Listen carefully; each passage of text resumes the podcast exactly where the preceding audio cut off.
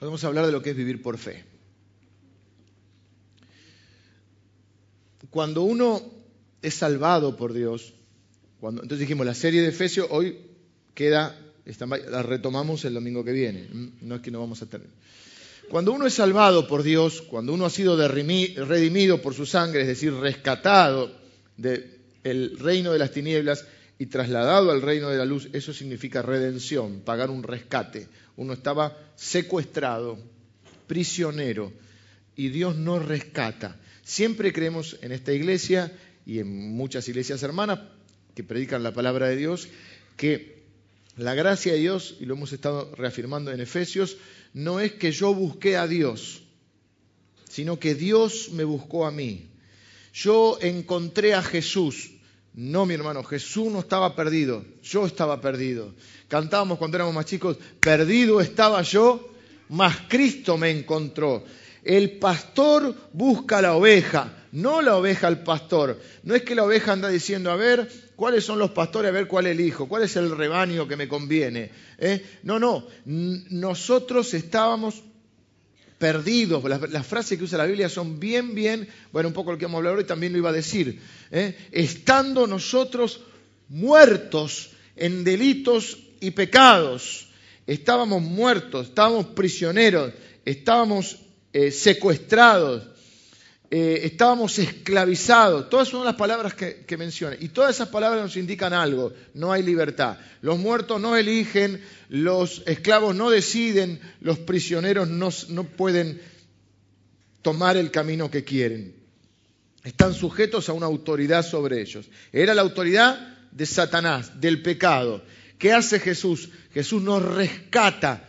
Eso es redención somos los redimidos de Jehová, los rescatados por el Señor. Cuando el Señor nos ha salvado y por gracia, dijimos que es por gracia, no es que Dios dijo, a ver de los secuestrados, ¿cuál es el más lindo? ¿Cuál es el más bueno?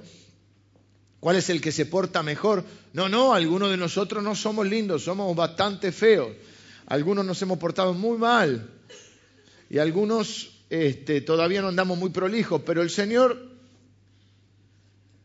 nos rescata por gracia, que significa favor inmerecido, amor inmerecido. No es en base a merecimientos, es, como dice la Biblia, según el puro afecto de su voluntad. Es una elección soberana de Dios. Lo podemos como ver como qué malo Dios que habiendo tanto no salvó a todos, o diciendo, qué bueno Dios que todos estaban condenados y por lo menos salvó a algunos. ¿Se entiende? La paga del pecado es muerte, pero el regalo de Dios es vida eterna en Cristo Jesús. Es decir, todos, por cuanto todos pecaron, están destituidos de la gloria de Dios. No había justo ni un uno, no hay quien entienda, no hay quien busque a Dios. Es decir, que todos estaban, pero todos decir, bueno, eh, Dios no salvó a todos. La realidad es que todos estaban condenados a muerte. En realidad lo que hizo es salvar a muchos. Pero cuando Dios nos salva, no solo usted ha sido perdonado eh, y salvado y redimido por su gracia, sino usted ha sido llamado a vivir de una manera nueva, radicalmente diferente. Ha sido llamado a vivir por algo que llamamos fe. Pero ocurre un problema, si hay una gracia, habíamos hablado de gracia sobre gracia, hay una gracia de Dios que es la gracia salvadora o salvífica, por así decirle. Es, hemos sido salvados por su gracia, pero también hemos sido llamados a vivir por gracia. Es decir, la misma gracia inmerecida en la cual Dios muestra su poder para rescatarme, para darme vida, estando muerto en mis delitos y pecados, me dio vida juntamente con Cristo, a su vez esa gracia me empodera para poder vivir de otra manera. La gracia que me rescata es la gracia que me sostiene. Por eso si usted está ahora sostenido y está en victoria y está en un buen momento de su vida, usted no tiene ningún derecho a volverse un santurrón, santulón, santulón no, santurrón, orgulloso, religioso y mirar al que está caído de otra manera, porque la misma gracia que lo está sosteniendo usted es la gracia que va a levantar al otro y la misma gracia que un día lo levantó a usted. Pasa que se nos olvida. En el pasaje de hoy, estoy mezclando dos predicaciones, el apóstol Pablo decía, acordaos de dónde fueron rescatados del Señor. Se nos olvida. Así que hemos sido llamados a vivir de una manera radicalmente diferente. Hemos llamado a vivir, hemos sido llamados a vivir por algo que llamamos fe. Ahora, el problema que tenemos es que la fe no es algo natural. El 5 está en problemas. La fe no es algo natural. Lo natural en nosotros es preocuparnos. Lo natural en nosotros es la duda. Lo natural en nosotros es el miedo. Lo natural en nosotros es el desánimo. Lo natural en nosotros es la ansiedad. Es mirar y envidiar a alguien que parece que tiene una vida mejor que la nuestra. Porque cuando estamos en esas situaciones como las que mencionaba Miguel recién, donde parece que todo se confabuló. Vieron que algunos dicen el mundo se ha confabulado en tu favor, el universo se conjuga en tu favor. Y a veces parece que el universo se conjugó en tu contra.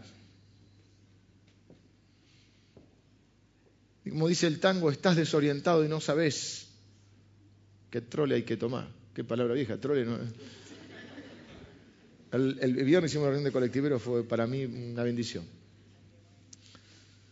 Tengo un colectivero dentro mío.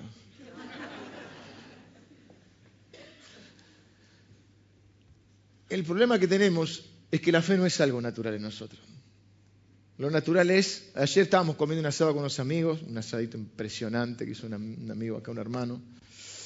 Lo natural en nosotros, y hablábamos, estaba, había varios, lo natural en nosotros es acostarnos con un nudo en el estómago. Decía otro de los hermanos que estaba ayer en el, en el, en el, en el asadito, y te vas a dormir y querés dormir y los pensamientos, dice no pensar en nada, y chocan.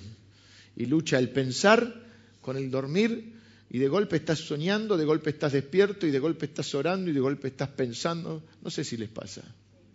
Sí, gloria a Dios, porque si no me quedaba sin predicación. Igual a, mi hermano también le pasa, así que lo, natural en nosotros es en esos momentos envidiar la vida de cualquiera. Recuerdo mis épocas de universidad cuando tenía que ir a dar examen, creo que lo conté una vez, iba en el tren y yo veía en la plaza, se veía del tren uno que estaba cortando el, el placero, no sé si se llama placero. Y yo decía, yo quiero ser ese placero. Yo en este momento de mi vida quiero ser ese hombre. ¿Qué problema tiene ese hombre? Nada, se levanta todos los días, corta el pasto, se sienta un ratito, se toma algo, se fuma un cigarrillo, se toma un mate, vuelve al trabajo. Ese hombre, yo quiero ser jardinero. ¿Para qué me metí a la universidad? Ahora tengo que dar un examen oral. No, si en esa época me preocupaba, hoy lo que menos me preocuparía en la vida es dar un examen. Pero son cosas que en la vida nos van llevando. Eh, pero cuando te daban la nota y habías aprobado, si no habías aprobado, seguías queriendo ser jardinero. Si habías aprobado, volvías y decías, y la verdad que él va a estar cortando, sin desprecio, pero va a estar cortando el pasto ahí y yo para mi vida quiero otra cosa que hay momentos en los cuales te cambiarías por cualquiera. Y hay momentos que no te cambiarías por nadie. Te sentís el hombre más feliz de la tierra. Y hay momentos que te sentís el último gusano en el, en el desierto. Lo natural es, es envidiar la vida de los demás. Lo natural es preocuparse toda la noche con un catálogo interminable de qué pasaría así. Lo natural es cuestionar la bondad y el amor de Dios, preguntarse si las promesas de Dios son verdaderas. Eso es lo natural. Por eso la Biblia habla del hombre natural. Pero la fe no es algo natural.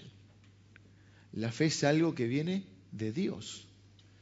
Por eso los discípulos oraron, Señor, aumentanos la fe porque por gracia sois salvos por medio de la fe. Y esto no de vosotros, pues es don de Dios. Hasta la fe es un don de Dios.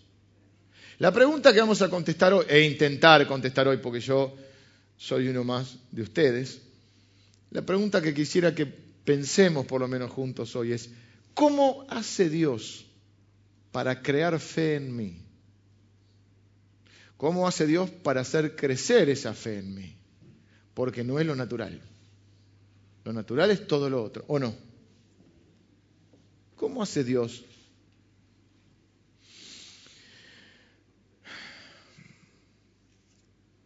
Voy a achicar un poquito, si no, no voy a... Porque estoy tomando de diferentes lugares.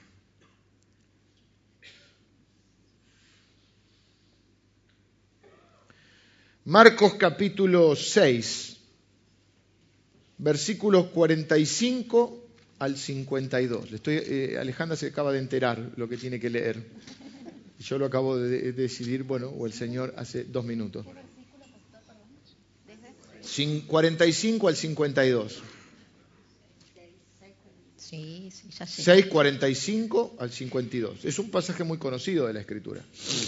Enseguida hizo a sus discípulos entrar en la barca e ir delante de él a Bethsaida, en la otra ribera, entre tanto que él despedía a la multitud.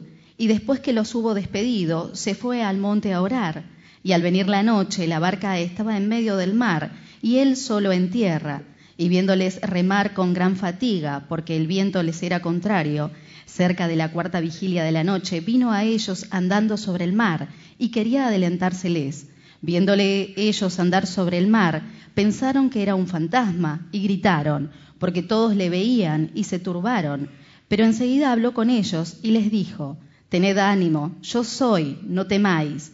Y subió a ellos en la barca y se calmó el viento, y ellos se asombraron en gran manera y se maravillaban, porque aún no habían entendido lo de los panes por cuanto estaban endurecidos sus corazones. Cada evangelio tiene un propósito, ¿no? Dijimos que está destinado a cuatro evangelios, Mateo, Marcos, Lucas y Juan. Son los cuatro libros, se llaman los evangelios porque cuentan, eh, evangelio que sí buena noticia, la, buena noticia es Cristo. Entonces, los cuatro evangelios cuentan la biografía de Jesús y cada uno tiene un público y un objetivo. El objetivo de Marcos eh, tiene dos puntos principales. Primero, demostrar que Jesús es el Hijo de Dios. Mateo, por ejemplo, quería demostrar que era el Mesías esperado a los judíos. Marcos no, Marcos es como más eh, universal, podríamos llamar, y lo que quiere mostrar es que este Jesús del que nos va a contar la historia, este es el Hijo de Dios.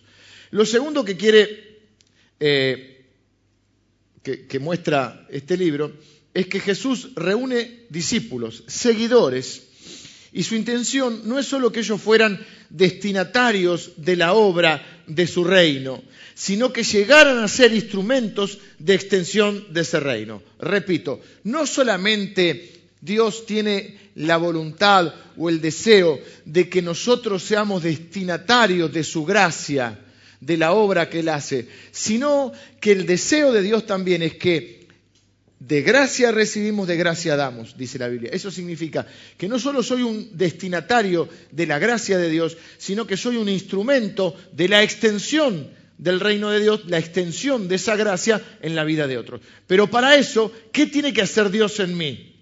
Tiene que transformarme en un hombre, en una mujer, a mí en un hombre, a usted, algunas de ustedes en una mujer, de fe.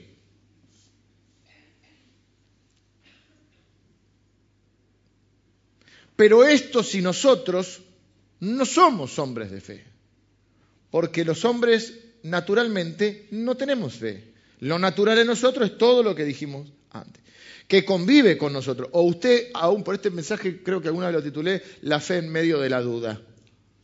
Para mí la fe no es la ausencia de la duda. La ausencia de la duda yo casi lo llevaría a una negación, o quizás yo no tengo la fe suficiente. Puede ser. Quizá haya algunos de ustedes que tienen más fe que yo, y entonces, si bien, porque dice la Biblia dice la, fe es certeza lo que se espera, pero eh, no, sé, no sé tú, pero yo convivo en esa.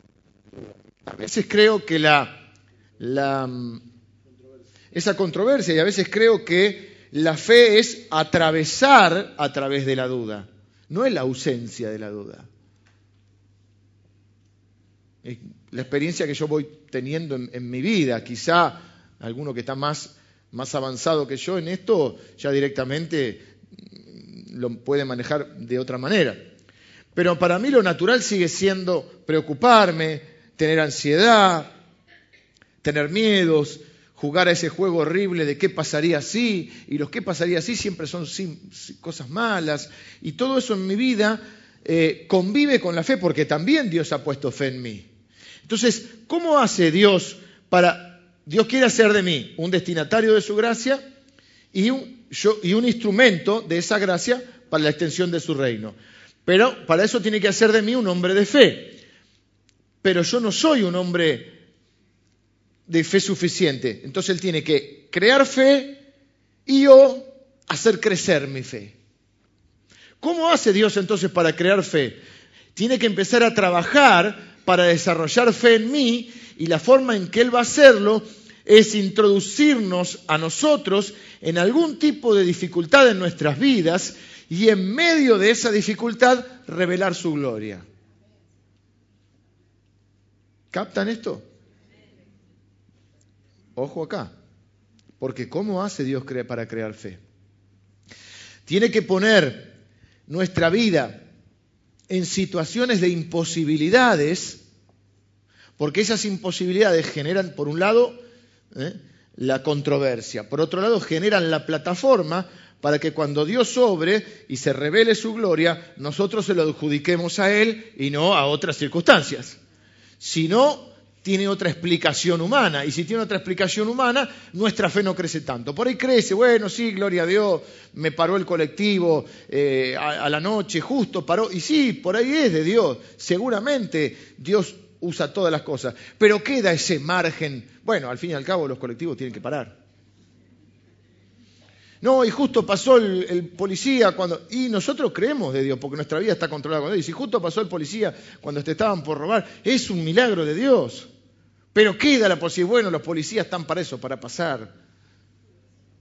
Pero cuando no hay posibilidad humana, cuando llegamos a la imposibilidad, es cuando es la mejor ocasión para que Dios pueda desarrollar la fe en nosotros. ¿Me entienden? ¿Me siguen?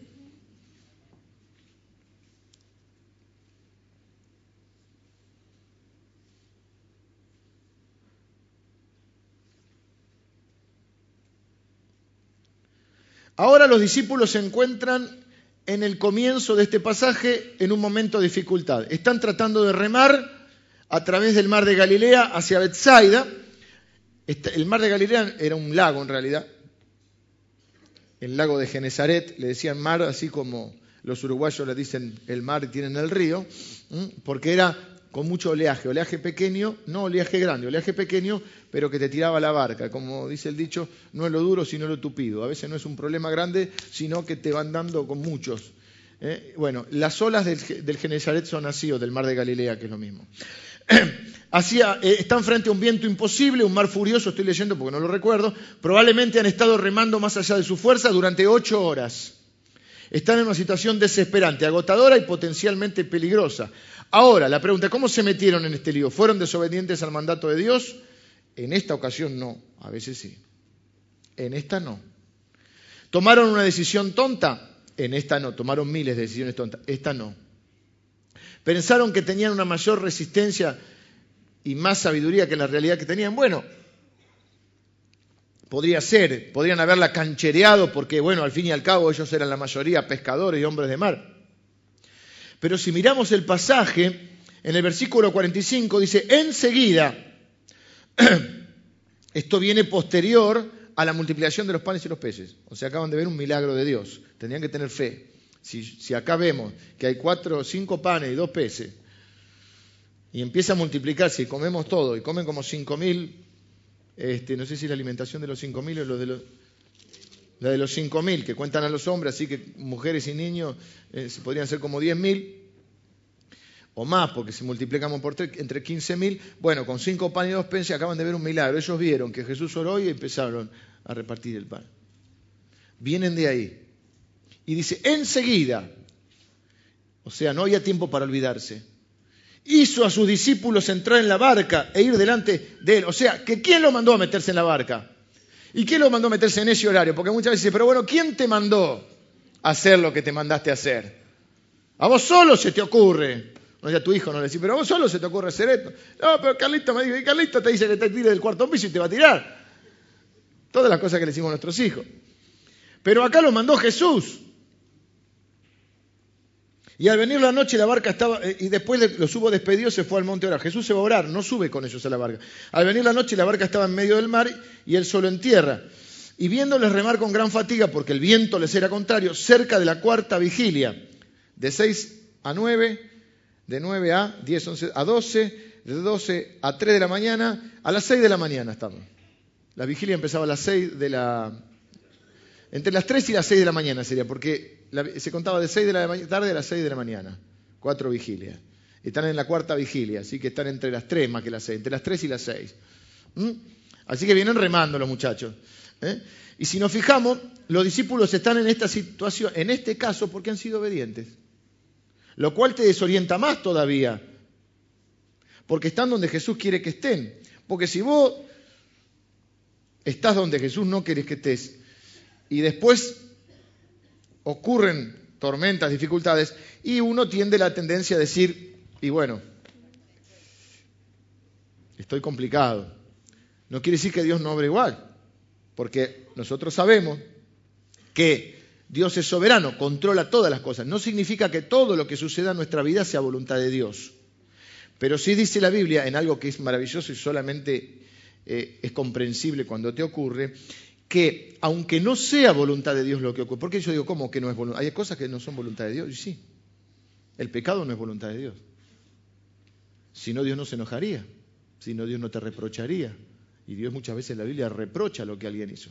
O sea que no todo es voluntad, eh, algunos le llaman voluntad permisiva y voluntad eh, perfecta. Si la voluntad permisiva es, bueno, cuando Dios permite, en última instancia permite, si Dios no quiere, no, no sucede, porque Dios es soberano.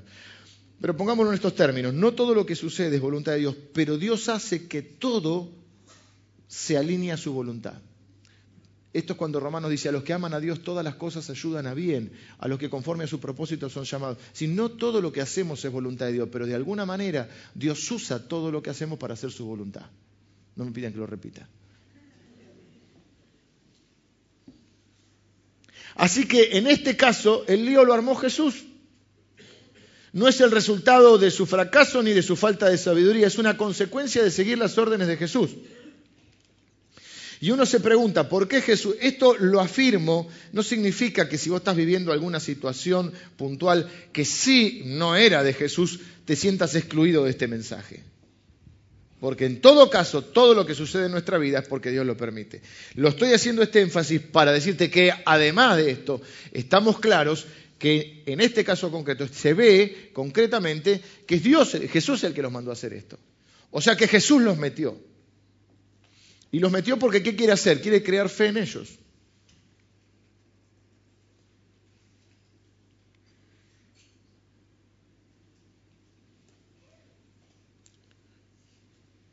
Ahora, ¿qué Jesús lleno de gracia, de amor, de misericordia, fiel, paciente como es Él, elige poner a su gente en este tipo de situación de peligro, agotamiento, desánimo y muerte, porque podían, se jugaban la vida? ¿Por qué lo haría? La mayoría de las oportunidades no sabemos por qué ocurren estas cosas y entonces en realidad lo que está ocurriendo es que no tenemos muchas veces idea de lo que Dios está haciendo o de lo que quiere hacer.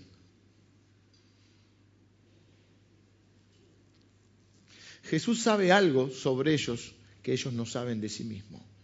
Nosotros creemos conocernos. Jesús sabe cosas de nosotros que nosotros no conocemos. Algunas cosas no sabemos y nos conocemos. Con los años nos vamos conociendo un poco más, pero hay muchas cosas que no conocemos, no sabemos. Entonces Dios tiene que tratar sobre esas cosas que nosotros no sabemos que están de, dentro nuestro.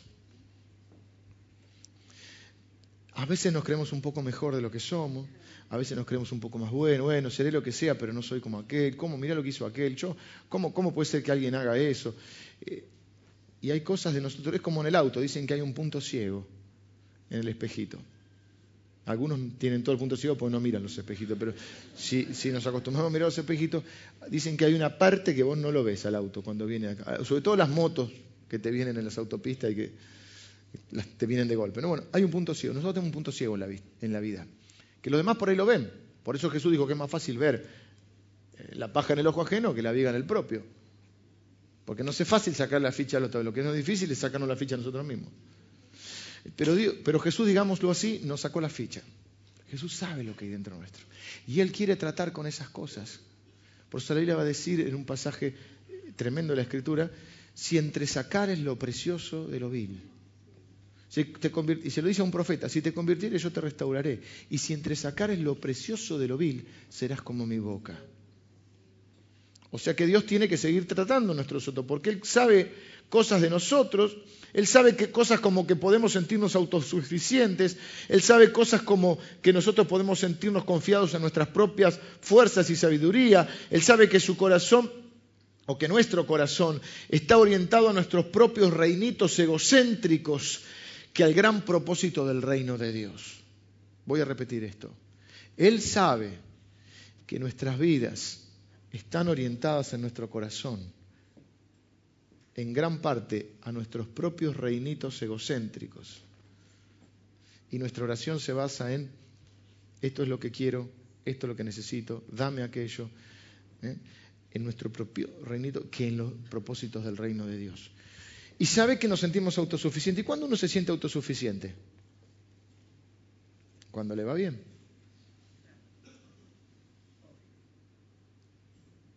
No sé con quién hablaba esta semana, alguna situación que había... Ah, con los colectiveros.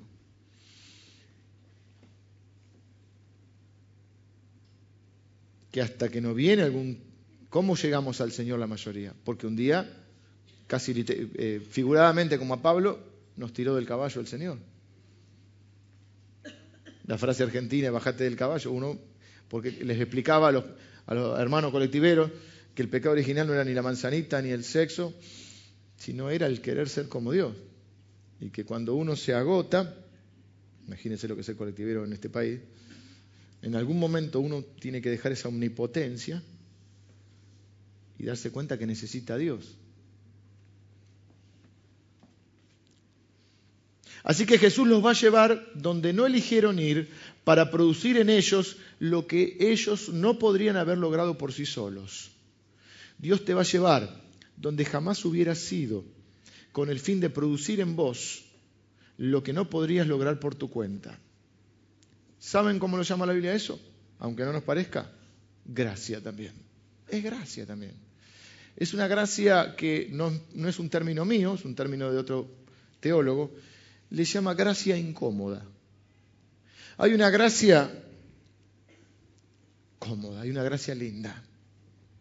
La gracia de la salvación, cuando le pediste al Señor y rápido, a veces ni le pedís y, se viene con regalos, favores, Él es, el que, es el que te corona de favores, de misericordia, bendice alma mía al Señor. Es una gracia cómoda, una gracia. Es el favor de Dios en nuestra que está, y está permanentemente, a veces ni lo valoramos. Eh, nos levantamos todos los días, tenemos salud, no lo valoramos, nos levantamos todos los días, tenemos comida en la ladera, no lo valoramos, tenemos nuestros hijos ahí. Eh, la gracia cómoda. Somos cristianos, ya estamos acostumbrados a que somos salvos. Y si el otro se va al infierno, bueno, qué sé yo, será que no hizo las cosas como debía. Eh, yo me voy contento con el Señor. Si puedo le digo algo, pero no sé, si tengo ganas ese día. y si no me da mucha vergüenza, porque por ahí hablar de Cristo me da un poco de vergüenza, total, yo me voy al cielo. Pero hay una gracia incómoda. Pero también es gracia. Porque gracia dijimos que es amor de Dios. Es un amor de Dios que no se quiere conformar con, con eso, porque Él te ha elegido, llamado, no solo para ser el destinatario de la salvación y de, y de, las bendiciones, sino para ser el instrumento de esas bendiciones. Y para ser el instrumento tiene que hacerte un hombre de fe. Y entonces, ¿qué hace con esa gracia? Te pone en situaciones incómodas para que Él pueda revelar su gloria y eso haga crecer tu fe. No sabe ni qué poner, Nahuel, no, no se sabe, bueno, no importa.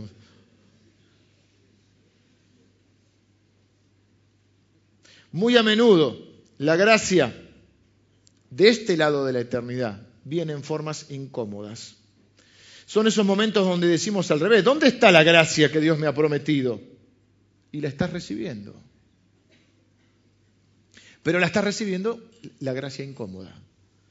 Porque es exactamente la gracia que necesitas. Así que si sos hijo de Dios, si no, necesitas encontrarte con Dios y recibir la primera gracia salvífica. Si sos hijo de Dios y estás pasando por dificultades, un momento inesperado, algo que nunca hubieras elegido, un tiempo de prueba, de sufrimiento, es mejor que no te atrevas a decir que esas dificultades son una señal de falta de atención de Dios o de falta de fidelidad de amor o de falta de amor de, Dios o, o de falta de gracia de Dios. Estas dificultades son una señal segura del celo de su amor redentor.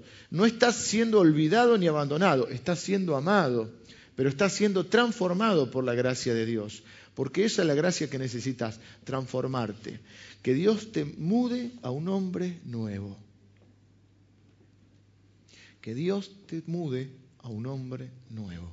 Porque vos no vas a poder ser extensión de esa gracia siendo ese hombre viejo que sos. Bueno, sí, el Señor me cambió un día. No, no, el Señor te salvó un día. Pero la conversión es un proceso.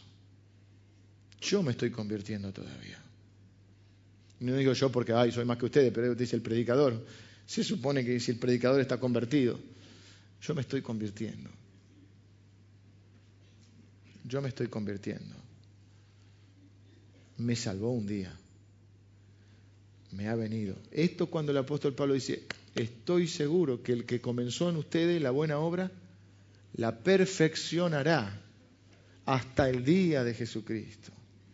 Otro pasaje dice, hasta que todos lleguemos a la medida de la estatura de la plenitud de Cristo, o sea, y el mismo apóstol Pablo, que se escribió en medio Nuevo Testamento y llenó el, llenó el, mundo conocido del Evangelio de Cristo, porque él dice que todo lo llenó el Evangelio de Cristo, él va a decir, yo mismo no pretendo haberlo alcanzado. Yo sé que me falta. Ah, le falta a Pablo. Entonces yo puedo decir sin vergüenza que a mí también me falta, sin ser un sinvergüenza. Y puedo decirte con todo amor y cariño que a vos también te falta. Que no sos una obra terminada. Y que para que Dios te pueda usar más, más tiene que trabajar en vos. Para hacerte un hombre de más fe, tiene que desarrollar más fe. Pero esa gracia es incómoda. Porque esa gracia viene a nuestra vida en forma de imposibilidades o en medio de imposibilidades, en las cuales no le podés atribuir a otro a otra cosa que no sea Dios. Mirá lo que dice acá. Y después que los hubo despedido se fue al monte a orar y a la cuarta vigilia de la noche vino a ellos andando sobre el mar. Y nosotros decimos andando sobre el mar, lo escuchamos cientos de veces y cantamos, no, Pedro, Pedro mientras miró al Señor caminó sobre el mar, pero cuando bajó la vista tuvo dudas. Estamos hablando de que caminó sobre el mar. Una persona que caminó, no hablo de Pedro, hablo de Jesús, caminando sobre el mar. Cuidado cuando leemos la Biblia con una monotonía mental o espiritual donde no nos damos cuenta realmente lo que nos está diciendo, porque ya lo escuchamos muchas veces. La realidad es que esta frase andando sobre el mar es la clave. ¿Por qué? Porque es el eje, el momento decisivo del pasaje. Porque en el momento que Jesús comienza a caminar sobre el mar, nos va a mostrar dos cosas. Primero, es el Señor Todopoderoso, el Rey Creador. Él puede hacer lo que quiera con su creación. No tiene límites, es el Señor. Un hombre común no da un paseo sobre el mar. No puede. Lo que Marcos está tratando de hacer es demostrar que Jesús de Nazaret es el Hijo de Dios. Punto. Esto es el argumento mayor es el único que camina sobre el mar. Voy a decir Pedro, pero a Pedro lo hizo caminar él. Entonces, después podemos usarlo para las tormentas de la vida, pero la realidad, la realidad, que el, el, significado original del pasaje es mostrarme, no que Jesús gobierna las tormentas de mi vida, que las gobierna, pero lo que me está mostrando es que Jesús gobierna la creación. Y si puede gobernar la creación, puede gobernar mi vida. Y si puede gobernar las fuerzas de la naturaleza, porque eso es lo que hace, porque va a enmudecer el viento y, el mar va a callar. Si Él puede gobernar eso, puede gobernar cualquier situación. Lo que está mostrando es que Él es Dios, soberano absoluto. Pero hay algo más que necesitamos ver para la comprensión de esto. En el momento que Jesús comienza a andar, ya sabemos lo que tiene en mente, ¿no? Pero yo te hago esta pregunta, si Jesús lo único que quería era eliminar la tormenta o, frenar la tormenta. No lo podría haber hecho desde la orilla. ¿No es Dios? Le dijo al viento enmudece o al mar, ¿cómo es que le dijo?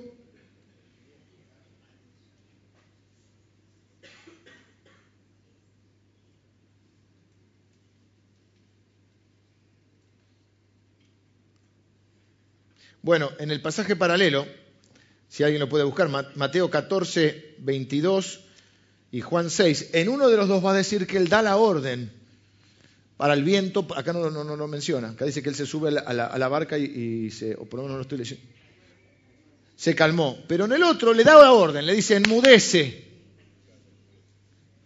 calla y, al viento y, al, mar, a uno le dice calla, a otro enmudece, lo mismo.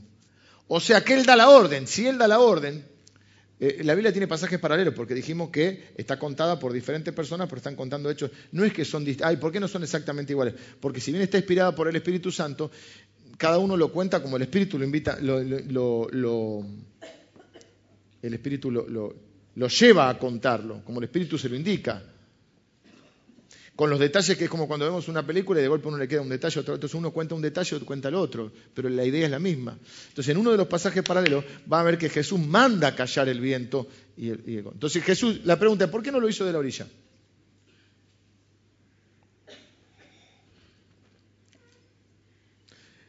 Él podría haberlo echado de la orilla y, los, chicos del barco habían cruzado tranquilo. Y él lo esperaba, cálmese el viento y vienen. ¿Por qué lo hace eso? Porque cuando Jesús comienza a caminar sobre el agua, lo que muestra que no le importa tanto la dificultad, sino a los hombres que están en medio de la dificultad. Él quiere hacer algo en el corazón de ellos y en la vida de esos hombres, y no le interesa en ese momento hacerle la vida más fácil. No les interesa eso porque lo que quiere es transformar a esos hombres que están en un momento, en un momento que es cualquier cosa menos una situación fácil.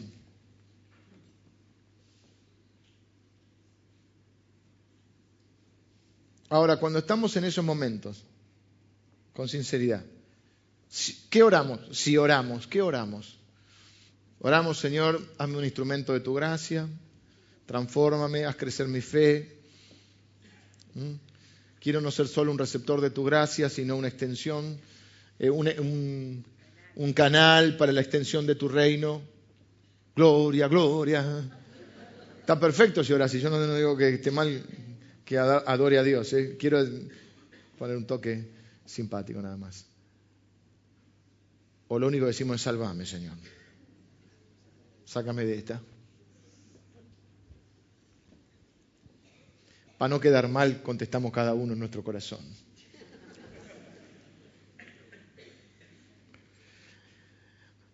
Mira esta oración. Transformame, Señor, un poco más de dificultad. Dame más dificultad. Haz este momento difícil para mí.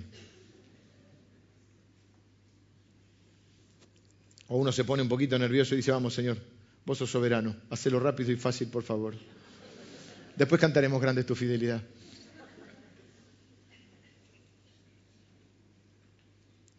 Y yo debo reconocer que muchas veces prefiero más la comodidad que la transformación. Prefiero más la comodidad que la madurez. Prefiero una vida fácil, predecible, más que la a veces incómoda gracia transformadora.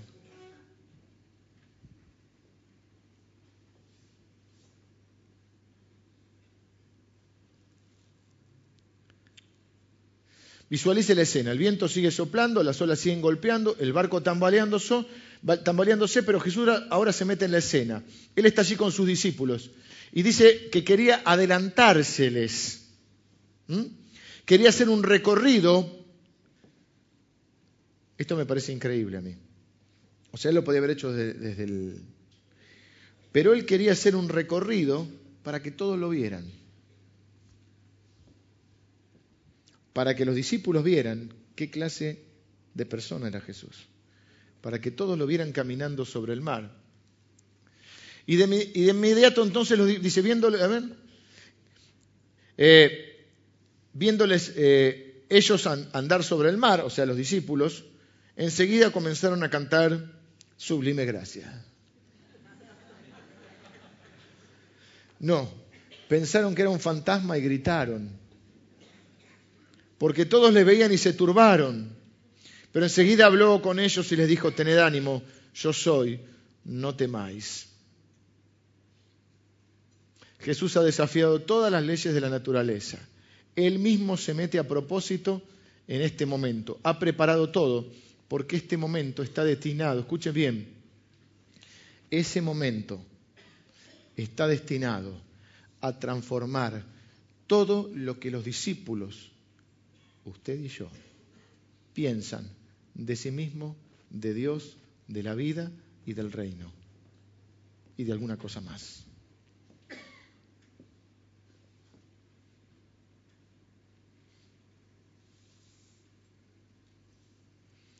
Y aún así, viéndolo caminar sobre las aguas, no se apresure a juzgarlos.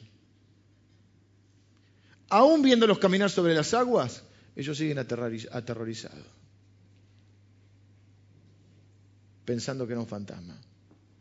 O sea, a veces ven las señales de Dios, pero se dice aterrorizado. Porque todavía no se paró la tormenta. Todavía está la tormenta.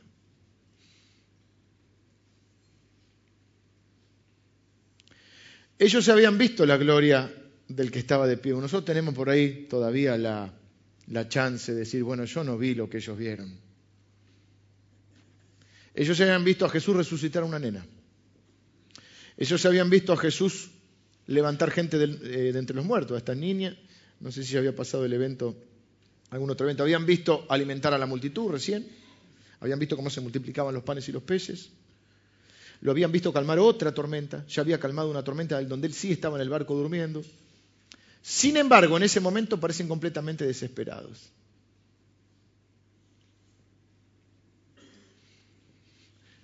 Nosotros, para no ser tan duros con nosotros mismos, tenemos la chance.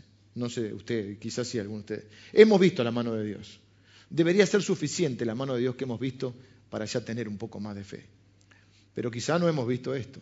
Y quizá lo que necesitamos ver es un milagro mayor.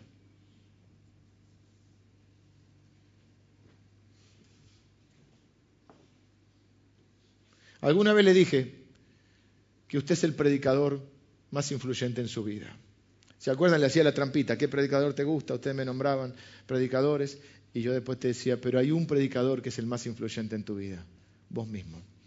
En este lugar está lleno de predicadores, está lleno de teólogos y en esos momentos la pregunta es, ¿qué evangelio te vas a predicar? El Evangelio de la gracia, la bondad, la misericordia de Dios, el perdón de Dios, ¿eh? del poder milagroso de Dios, o te vas a predicar el Evangelio de muerte, de enfermedad, de tristeza, de depresión, de soledad, todos los otros evangelios que nos predicamos. Porque el Evangelio son noticias, son buenas noticias. A veces nos predicamos nosotros malas noticias. Y todos nosotros a la persona que más escuchamos es a nosotros mismos porque estamos todo el día con nosotros. Usted, yo le pregunto, ¿cuál es la persona que usted más escucha? Usted va a decir, mi mujer, no, no. Por ahí su mujer habla bastante. Y usted la escucha y a veces no la escucha. Y dice, sí, querida, y sigue con el, con el control remoto. Pero la persona que usted más escucha es usted mismo. Usted todo el día se está hablando, aún en silencio. Algunos hablan moviéndose los labios y, viste, Trate de no cambiar de silla así para no parecer loco. Pero usted se va hablando todo el tiempo. Y todo el tiempo te estás hablando. Y a veces, como decíamos ayer, hasta cuando dormís te seguís hablando. Que no dormís. Entre dormís.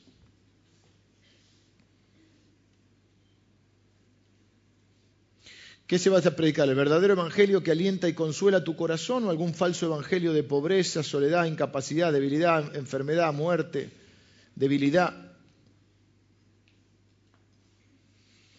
Y estos momentos también nos muestran dónde está un poco el, estado de nuestro corazón, no porque para castigarnos, sino para decir, bueno, la, por eso decía, para conocernos, porque Dios conoce cosas que quizás nosotros no conocemos de nosotros mismos. O que creemos que estábamos en un estado superior, de fe, de madurez, y lo que sucede a continuación es una bella y amorosa imagen de la paciente y tierna gracia de Dios. El viento sigue soplando, las olas siguen chocando, el barco está naufragando, nada ha cambiado en el contexto de la escena, salvo que Jesús irrumpe. Pero los discípulos no son alentados por esto, sino que siguen en pánico. Y en ese momento Jesús habla y le dice algo este, que nos va a referir a, Dios mismo. Porque podría haber dicho, che, ya les dije, ya, ya me vieron alimentar a las ya me vieron resucitar, siempre ustedes lo mismo, no creen, qué gente inmadura. Él le dice, tened ánimo, no teman, yo soy. Y esto nos, refiere, eh, eh, quizá no, la, la traducción no es la mejor, pero en realidad nos está refiriendo al término con el cual Dios se le presentó a Moisés cuando Moisés, dice, Moisés es un hombre que Dios llamó para libertar, al pueblo de Israel y él estaba en el desierto, había una zarza que ardía pero no se consumía, no era raro que ardan las zarzas en el desierto porque se quemaban las plantas, lo raro es que no se, consumía. Cuando él se acerca, ahí está, eh, eh, Dios se había manifestado a través de eso. Entonces lo manda a liberar a Israel y le dice, ¿quién soy? ¿Quién le digo que me manda? ¿Quién sos vos? Y él le dice, ¿cuál es tu nombre? Dios. Y él le dice, yo soy es mi nombre, yo soy el que soy. Entonces lo que Jesús está haciendo, creo que yo acá, es hacer referencia a eso. Él dice, ánimo, no teman, yo soy. O sea, les está mostrando que Él es Dios. Se nos mostró con los milagros, se lo mostró caminando sobre el mar. Y si les quedaba alguna duda, le dice ahora, ánimo, no teman, yo soy. Él es aquel de quien dependen todas las promesas del pacto. Él es el mismo ayer, hoy y siempre, el que creó el mundo y lo sostiene por la palabra de su poder, el que es soberano sobre toda experiencia que usted y yo vayamos a tener. El yo soy es aquel que ha invadido nuestra vida con su gracia. Es imposible que usted y yo estemos solos en cualquier momento de dificultad, porque el yo soy ha invadido nuestras vidas y Él está ahí para mostrarles por eso no se queda en la orilla, por eso camina primero, por eso se va con ellos a la barca, para decirles que Él está con ellos. Vengan los músicos, quiero traer gracias, mis hermanos.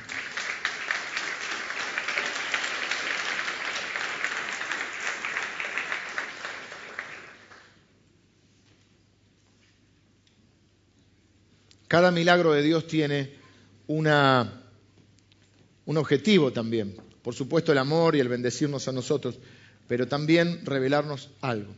Lo que yo creo que nos revela acá este milagro, y creo que es lo que venimos hablando en toda esta mañana, primero, este, los milagros, y este en especial, demuestra que Dios es soberano. No es solo un milagro puntual, todos los milagros son milagros, pero si no es un milagro aún sobre la naturaleza. O sea, de hecho, en la otra ocasión, cuando Él manda literalmente a callar al viento y, al mar y a la tormenta, los discípulos se preguntan, ¿quién es este que aún los vientos le obedecen? O sea que el primer objetivo es mostrar que Él es soberano. Soberano significa que Él tiene autoridad sobre todo, es todopoderoso. No hay nada que escape a su voluntad, no hay nada que escape a su poder, no hay nada que escape a su soberanía, no hay nada que escape a su control. Traducido a nuestra vida, no hay ninguna situación en mi vida. Eh, es imposible que yo esté viviendo una situación que no esté bajo su control. ¿Lo dije bien? Es imposible que yo esté viviendo una situación en la cual Él sea ajeno o esté fuera de su alcance o de su poder o de su imposibilidad. Es imposible que yo esté viviendo algo que Él no pueda controlar. La Biblia dice, nunca duerme el que te guarda. No es solamente que Él está despierto, significa que Él lo está controlando. No se dormirá el que te guarda, no dará tu pie al resbaladero. Jehová guardará tu entrada y tu salida desde ahora y para siempre. No hay chance de estar viviendo algo que no esté en control de Él.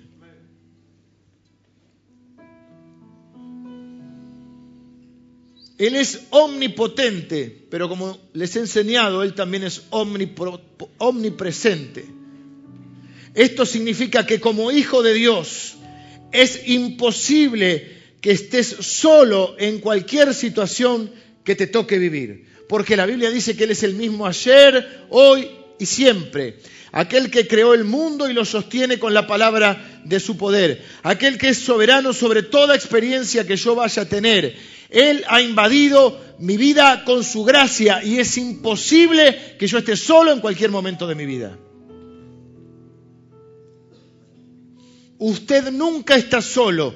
Usted nunca va a tener que depender de su poca sabiduría, de su poca fuerza, ni de sus propios recursos espirituales, porque Él ha invadido su gracia. no solo la salvadora o salvífica, sino la transformadora, la que es incómoda, la que en el momento no nos gusta, pero es la que va a revelar su gloria. Y eso va a hacer crecer nuestra fe. Entonces cuando uno ve, cuando uno ve la, la magnificencia de Dios obrando en milagros y se acrecienta nuestra fe, no te da vergüenza hablar de Dios en ningún lado, no te importa nada. Cuando alguien te cuenta un problema, así, vení, vení para acá. Vení porque yo voy a orar por vos. Porque no está así que pensará y si quedamos mal. ¿Sabes cuántas veces hago eso yo? Pero cuando la gracia de Dios invade tu vida y vos podés palpar el milagro de Dios o los milagros de Dios, cuando vos podés palpar la gracia de Dios y Él revela su gloria, vos salís como una tromba. ¿Qué te va a contar alguien que está enfermo y vos lo vas a dejar ir así nomás? ¿Te va a contar que tiene un problema y lo vas a dejar ir así nomás? Para eso Dios necesita hacer crecer tu fe. ¿Y cómo hace crecer? Mostrando los milagros. Cierto, yo voy a decir algo, cierto que la fe es ver sin creer, es, creer sin ver. Es verdad. Pero no me diga usted, usted y yo acá en confianza, no nos ve nadie, que cuando uno ve la fe crece. Cuando uno ve la fe crece. Cuando uno ve el obrar de Dios, crece la fe. No sé, a mí me pasa así. ¿Está mal lo que digo? La fe es, es creer sin ver, es verdad. Y uno por fe ora, por fe confía. Pero cuando después se manifiesta el poder de Dios, la gloria de Dios, la fe hace así. Y tu corazón explota y vos estás siendo transformado en otra persona. Porque ¿qué has tenido? Una experiencia con el yo soy. Y ningún conocimiento teórico, ninguna enseñanza, por más linda, con humildad lo digo, que yo pueda darte, ninguna de esas cosas puede reemplazar una experiencia profunda y personal con el Señor. Y yo creo que Dios en este tiempo, y lo digo proféticamente, con las dudas que me genera, porque soy un ser humano y no les voy a venir a vender espejitos de colores. Yo creo que lo que estoy diciendo es de Dios. Lo corroboraremos juntos y si no es de Dios diré, me equivoqué. ¿Qué sé yo? Soy un falso profeta y no sé. ¿eh? Les abro el corazón. Yo creo que hemos venido creciendo en la palabra, creciendo en la palabra. Creo que esta iglesia se caracteriza por ser una iglesia, no porque este tiempo me lo toque pasar a mí, o sí, no sé, pero es un tiempo donde hemos crecido en la palabra. Hemos estudiado libros de la Biblia. Cosa que usted no sabía, dígalo vos, ¿verdad? No sabíamos. Hemos comprendido la salvación de una manera que no la teníamos tan clara. Hemos ido creciendo en la palabra, pero tenemos que crecer en la experiencia con Dios.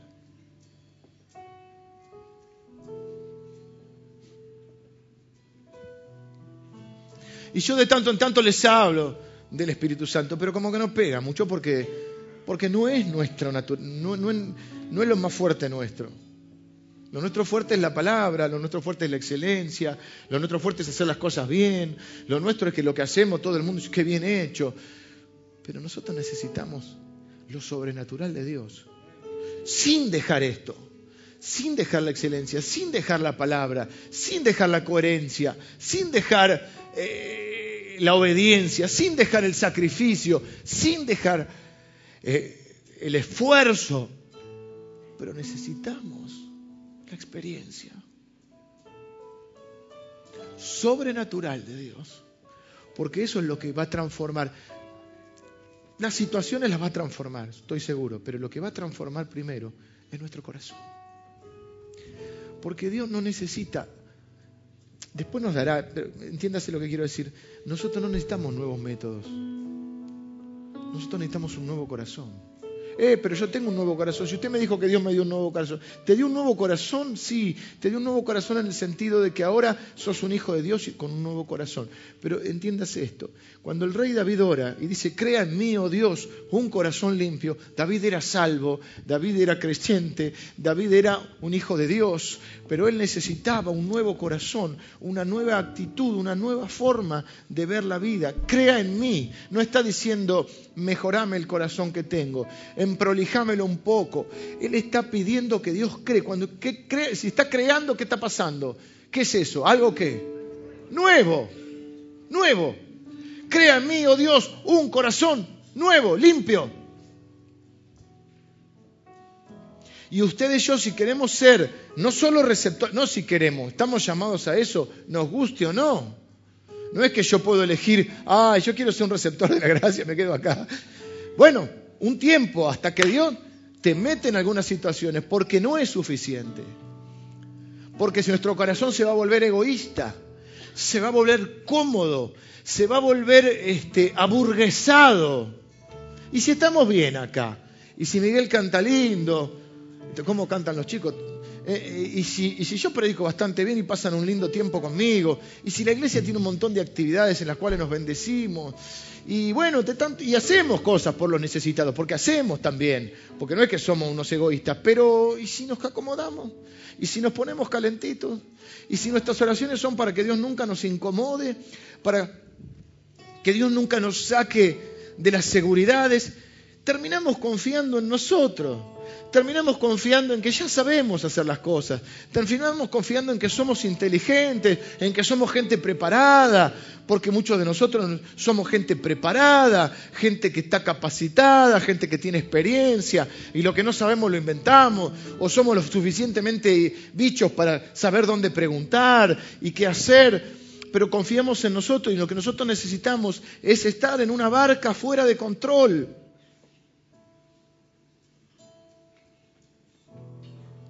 Y lo necesitamos como iglesia, pero lo necesitamos usted y yo.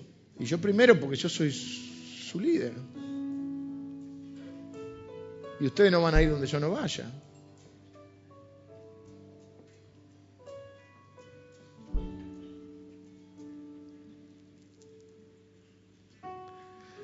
Termino, vamos a orar.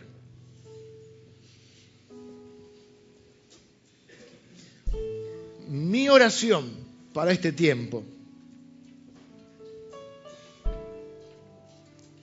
Desde mí que soy la cabeza para abajo. Para usted, no abajo, usted no está abajo por una cuestión de importancia, sino lo estoy hablando por una cuestión de orden nada más. Y mi oración es para la, para la iglesia, es que a lo que Dios ya nos ha dado, ahora Dios nos dé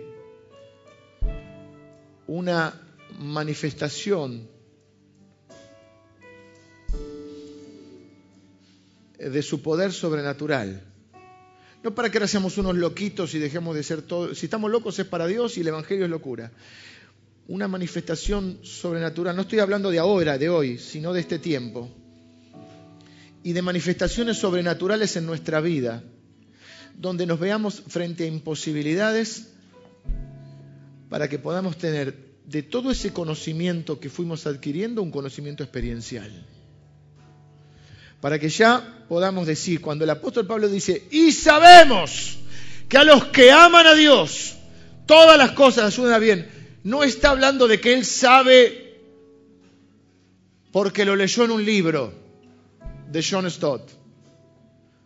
Él está hablando de un saber que es un conocimiento experiencial. Él está, es como, cuando él dice, yo sé en quién he creído.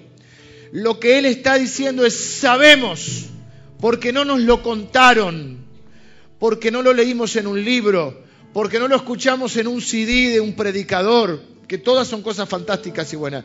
Sabemos porque lo hemos vivido, que a los que aman a Dios, todas las cosas ayudan a bien conforme a los propósitos para los cuales nos ha llamado. Y el que no nos negó ni a su propio Hijo, ¿Cómo no nos va a dar con Él todas las cosas? Lo último que tengo para decirte es que nuestra esperanza se sostiene en esto.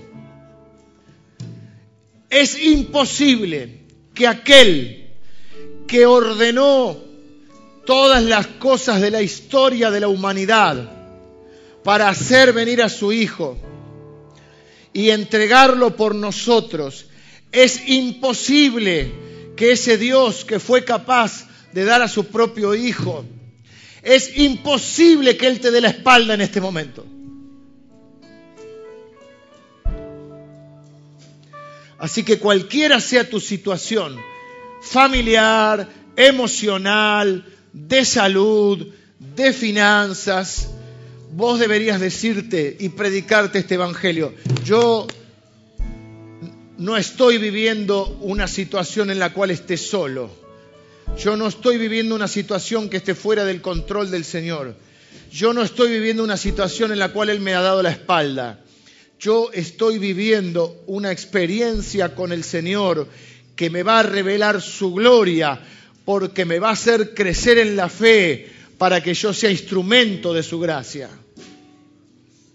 Es imposible que yo esté en una situación que no esté controlada por Dios. Él es el soberano. Es imposible que yo esté solo en este momento. Es imposible que Dios me haya dado la espalda. Es imposible que Él no me dé lo que necesito, porque Él ha, me ha llamado a vivir por la fe.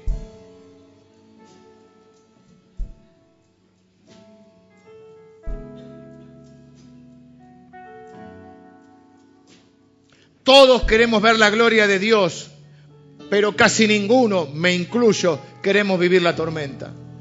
Todos queremos ver los milagros de Dios, pero para que haya un milagro tiene que haber una imposibilidad. No hay milagro sin imposibilidad. No hay victoria sin batalla. No hay triunfo sin guerra. No hay paz si no hubo primero conflicto? Somos demasiados los que queremos ver los milagros de Dios y la gloria de Dios, pero no queremos salir de la comodidad y no queremos ver la tormenta. Pero en las tormentas, cuando nos sentimos más débiles que nunca, es cuando empezamos a entender quiénes somos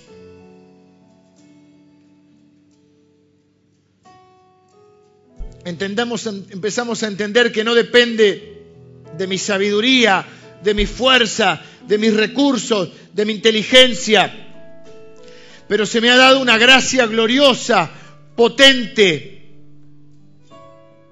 porque ahora el yo soy está conmigo y yo jamás seré el mismo.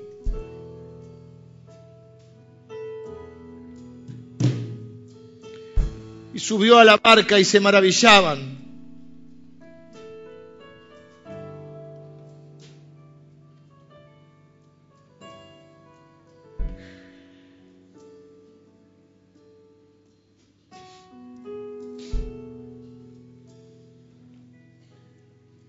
Jesús se metió en esa barca porque él sabía que la barca y casi que esa barca podría ser este lugar hoy estaba lleno de amnésicos de identidad. Nos olvidamos quiénes somos en Cristo. Que no entendíamos quiénes éramos y no entendíamos lo que se nos había dado. Y por lo tanto nuestras vidas están impulsadas por otros sueños, otras esperanzas, casi que otros valores. ¿Qué sueños, esperanzas y valores determinan tu agenda?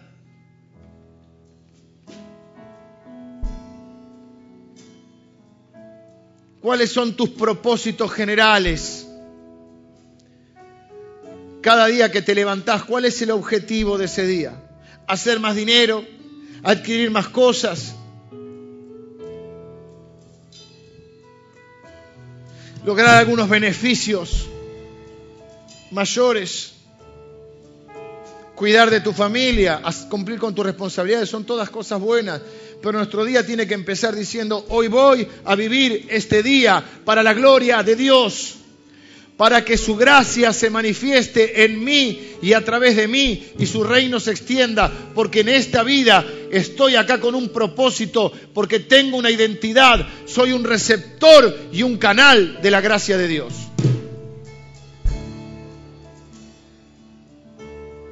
Señor, oro en esta mañana. Gracias por tu palabra. Gracias por tu Espíritu Santo. Gracias por la fe que genera tu palabra. Fe que no está exenta de duda, fe que está a través de la duda, que atraviesa la duda, fe que se manifiesta en medio de la duda. Gracias porque tu gracia, Señor, la que nos ha salvado, la que nos ha redimido y nos ha coronado de favores, también es una gracia que a veces nos incomoda, pero es una gracia transformadora. Y Señor, nuestra oración y mi oración en esta mañana es, sigue adelante, Señor, sigue transformándome sígueme mudándome en otra persona. Señor, para que yo no confíe más ni en mis recursos, ni en mi inteligencia, ni en mi sabiduría,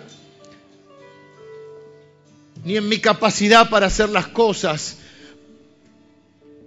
para que solo dependa de tu gracia, tu poder y tu Espíritu Santo. Dicho esto, voy a orar ahora para que el Señor se manifieste en tu dificultad milagrosamente. Así que todo el mundo acá pone ahora delante del trono de Dios su necesidad. A la noche vamos a hablar específicamente, pero lo vamos a hacer ahora también. Todo el mundo pone ahora su imposibilidad. No algo que usted pueda resolver, ¿eh? lo, imposible, lo que está fuera de su alcance, la tormenta que usted no puede manejar. Y vamos a hablar diciéndole, Señor, que esta tormenta sirva para transformarme en otra persona. Transformarme en el hombre o en la mujer que tú quieres que sea. Señor, que yo pueda ver tu gloria en esta tormenta. Transfórmame, Señor. Ya no quiero vivir para mi propia agenda, quiero vivir para tu agenda, Señor. No solo quiero ser un receptor de una gracia cómoda, quiero ser un receptor de una gracia transformadora, aunque a veces me incomode. Quiero ver tu gloria, Señor. Y entiendo que esta imposibilidad me va a revelar tu gloria, para que yo sea más sabio, más misericordioso, más agradecido, para que yo sea un hombre de fe, no porque tenga una fe teórica, de un conocimiento teórico que es bueno, pero que necesita ser magnificado por un conocimiento experiencial. Señor, te pido por esta iglesia. Gracias por todo lo que nos diste hasta acá, porque hemos aprendido la palabra, porque hemos aprendido a hacer las cosas con excelencia, porque hemos aprendido a sacrificarnos, porque hemos aprendido a esforzarnos, porque estamos aprendiendo a amar a la gente. Pero Señor, necesitamos aprender a depender de tu poder soberano. Yo quiero pedirte, Señor, que esa área sobrenatural, esa dimensión sobrenatural que no hemos tenido que no he tenido yo en primera instancia. Y luego la iglesia, no, hemos tenido tan en consideración, sea la que podamos vivir en este tiempo. Para que la predicación y la enseñanza de tu palabra sea respaldada con la manifestación de tu presencia y de tu gloria, que al fin y al cabo es lo que transforma las vidas de las personas. Señor, oro ahora por cada persona en este lugar, hermano o hermana, que está atravesando una imposibilidad. Que pueda ver tu gloria en este momento. Señor, oramos juntos ahora. Ore donde está, ore conmigo diga, Señor, estoy en una imposibilidad. Estoy en una incomodidad. Estoy en algo que no puedo manejar, pero entiendo que me llevaste a esta situación para revelarme tu poder, tu amor, tu bondad y tu gloria. Lo vas a revelar con un milagro. Y esa gracia que hoy me incomoda va a ser la gracia que va a hacer crecer mi fe. Mi dependencia de ti va a ser una gracia transformadora y seré mudado en otro hombre. Y ya nunca más seré el mismo. ¿Estás orando así? Quédate tranquilo, que Dios está controlando tu vida, que Dios está cerca tuyo, que jamás te dejará ni te desamparará y jamás te dará la espalda, porque Él ha invadido su vida con tu gracia. Oramos en el nombre de Jesús. Amén.